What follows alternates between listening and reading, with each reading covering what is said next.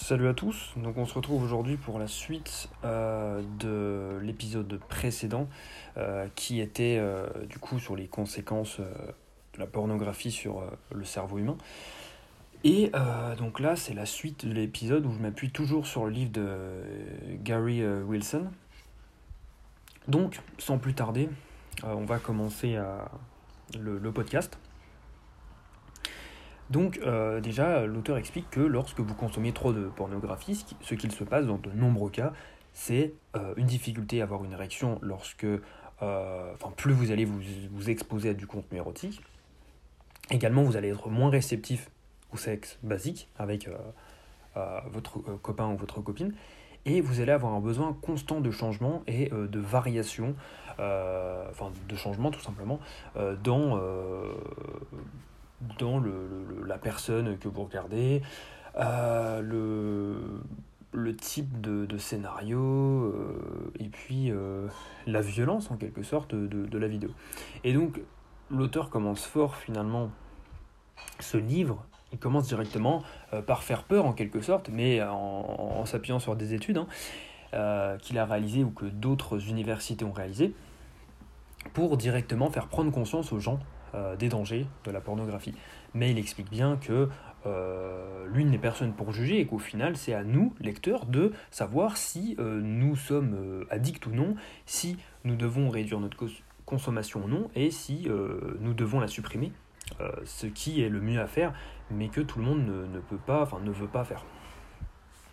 Ensuite, l'auteur cite une étude d'un urologue, donc euh, un neurologue, c'est tout simple. Pardon, un c'est tout simplement. Euh, je vous lis la définition exacte. Il prend en charge les affections euh, de l'appareil urinaire de la femme et de l'homme. elle couvre aussi l'appareil génital et reproducteur masculin. donc ça s'intéresse à la vessie, à l'urètre, à la prostate, au pénis, etc. Donc une étude réalisée par un neurologue explique que... Euh, non, c'est un livre, pardon. Cet urologue, il a écrit un livre et il explique... Euh, lui, il est très direct dans son livre et il explique tout simplement que eh bien, la pornographie tue le sexe euh, entre deux individus. Et tout simplement, ce phénomène n'était pas tant accentué avant, car il n'y avait pas Internet, mais selon lui, l'accès à Internet a, a aggravé cela avec une démocratisation à l'information euh, à l'accès à l'information, pardon. Étant donné que l'accès à la pornographie est devenu extrêmement simple, eh bien, euh, il explique que ça vient pourrir, il utilise le mot pourrir, ça vient pourrir le quotidien euh, des utilisateurs. Une autre étude de 2014 nous révèle également que même pour les consommateurs occasionnels, très important, il y a une réduction de la matière grise et moins de réception sexuelle. Donc, euh, cette étude-là, elle fait également peur, puisqu'on se dit que on, se rassure au début du livre. Euh, comme le dit l'auteur, on peut être tenté à se rassurer et à se dire, moi c'est occasionnel, etc., je ne suis pas addict. Mais euh, des études révèlent que même dans le cas d'un consommateur occasionnel, vous avez une réduction de la matière grise, c'est-à-dire que vous êtes moins capable de réfléchir, de prendre de bonnes décisions, de faire preuve de bon sens, euh, d'avoir des raisonnements euh, poussés dans votre tête, euh, à vous concentrer, etc. Et donc ça c'est très grave, ça va jouer dans toutes les sphères de votre vie, ça va jouer finalement sur votre perception du monde, ça va jouer sur votre manière, enfin votre, votre épanouissement personnel, et également du coup sur la réception sexuelle. ça on s'en doute, moins de réception sexuelle, bien évidemment, hein, comme on l'a expliqué, à force d'être exposé constamment à du contenu qui varie et à du contenu illimité et de plus en plus, euh, euh, loin dans, vos fantasmes, eh bien forcément vous avez moins de réception. Cette étude de 2014, elle s'intéresse également, vous vous en doutez, aux gros consommateurs.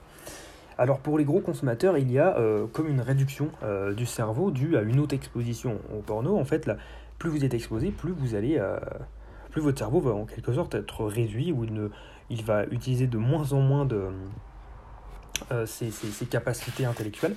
Et donc euh, au final ça vous rend littéralement euh, enfin ça rend littéralement bah, débile en fait. C'est étant donné qu'il y a beaucoup moins de, de, parties du cerveau qui fonctionnent correctement on devient un légume petit à petit.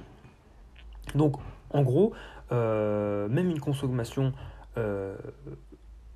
pardon, pour, pour les addicts, une consommation régulière de, de contenu érotique, elle vient user, elle vient saper votre système de récompense. Donc votre système de récompense est totalement biaisé, et donc vous allez euh, plonger directement dans euh, la gratification instantanée, euh, donc c'est-à-dire eh bien donc contenu érotique, mais aussi dans d'autres domaines.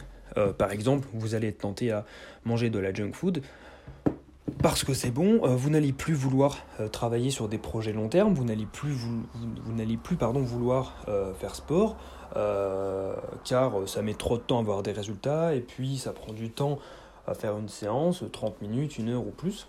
Donc vous allez en fait tout simplement vouloir tout le temps de la gratification instantanée en allant sur les réseaux sociaux, en étant tout le temps stimulé. Et donc votre système de récompense euh, tombe totalement en ruine dans tous les domaines à cause, au départ, juste de votre consommation régulière de contenu érotique. Donc, rendez-vous compte des effets que ça dans toutes les sphères de votre vie, et au final, ça va euh, aggraver votre anxiété, vous allez être plus dépressif potentiellement, etc. Mais on en parle juste après. Euh, donc, dites-vous bien que ça touche tous les domaines de votre vie. donc, ce n'est pas à prendre à la légère ou à en rigoler. Euh, l'auteur explique que euh, donc il a interrogé des milliers d'hommes qui euh, ont arrêté de consommer du contenu en ligne érotique, érotique pardon, et il explique que les commentaires qui reviennent souvent sont les suivants. En, quittant les contenus érotiques, il est bien leur, leur libido est de retour. Ils ont également moins de dépression, ils, ils tendent moins à être dépressifs. leur anxiété sociale a disparu ou fortement diminué ils ont plus de confiance en eux et ils ont un sentiment d'accomplissement, le sentiment d'être euh, les rois du monde en quelque sorte. Donc imaginez juste euh, les bienfaits que ça a donc sur votre vie sexuelle mais également votre vie personnelle, sur votre santé mentale, juste en, en éradiquant une mauvaise habitude. Eh bien, euh, ça joue sur tout et c'est un petit peu un cercle vertueux. Étant donné que vous avez moins de dépression, moins d'anxiété sociale, vous allez plus oser de faire, faire de choses, vous allez donc euh, plus avoir confiance en vous et donc avoir plus ce sentiment d'accomplissement. Donc au final, c'est une boucle très, euh, très positive. Euh, je vais vous lire quelques témoignages du livre que, que met l'auteur. Alors, tous ces témoignages, en fait, ils sont sur des forums, sur le forum du, de l'auteur, qui a été créé en 2011, où il y a, il me semble, 250 000 inscriptions, 20 000 visites par jour, donc il est encore très visité. Et euh, c'est l'un des premiers sites, euh, l'un des premiers forums qui est ouvert sur ce sujet. Euh, et donc, il, il, recense quelques témoignages, et aussi quelques témoignages de Reddit, qui datent de quelques années. Et je trouve que les témoignages, ça permet de voir le problème d'une autre manière, au lieu de voir le problème du point de vue des études et sortir des chiffres. Là, on a des vrais témoignages qui ont été vérifiés, etc. Donc ça peut être intéressant et on peut se reconnaître dedans et euh, on peut en tirer des enseignements intéressants. Alors le premier, euh, témoignage nous explique que euh, l'homme a cessé toute consommation de contenu X depuis 109 jours. Et là, au 109e jour, il explique que ils se sont plus heureux, plus confiants, plus sociables euh, plus intelligent. Alors, j'ai pas trop euh, compris, mais j'imagine qu'il veut dire plus intelligent dans le sens. Euh, il a. J'imagine qu'il apprend. qui tend à être plus concentré donc à apprendre plus de choses, ou à plus s'ouvrir en lisant, en apprenant, etc. également capable de surmonter n'importe quel challenge qui, lui, qui lui fait face. Il explique que plus il s'éloigne du contenu érotique, de la masturbation, etc., eh bien,